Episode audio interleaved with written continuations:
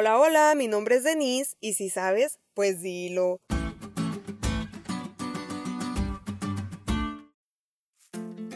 Hace poco fui a comprar comida con mi papá para sobrevivir esta cuarentena. Echamos productos en el mismo carrito, pero unos los pagaría él y otros yo.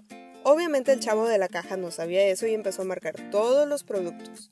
Yo lo miré pero no dije nada y mi papá volteó a verme con una cara y me dijo, Denise, pues dile, mija.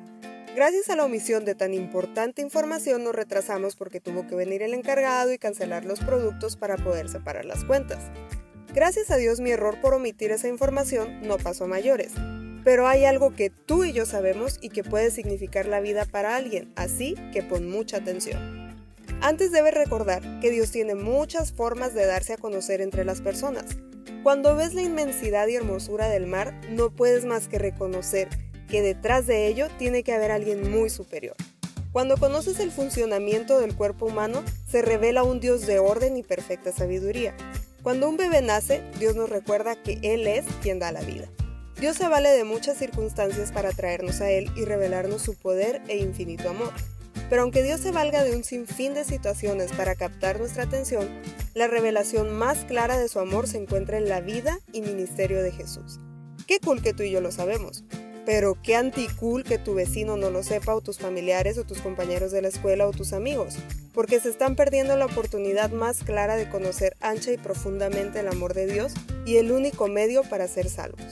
Porque es que imagínate si todo aquel que invoca el nombre de Jesús será salvo, ¿cómo van a invocar a aquel en el que no creen?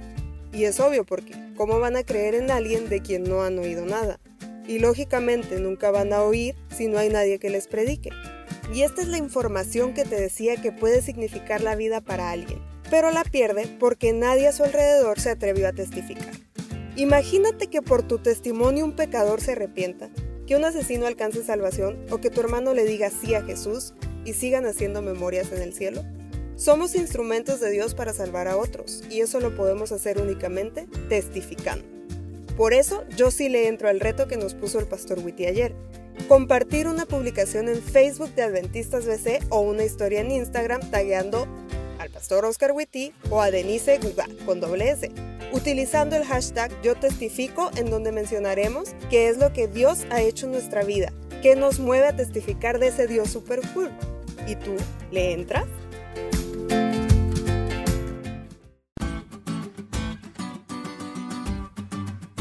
¿Te diste cuenta lo cool que estuvo la lección? No te olvides de leerla y compartir este podcast. Es todo por hoy, pero mañana tendremos otra oportunidad de estudiar juntos.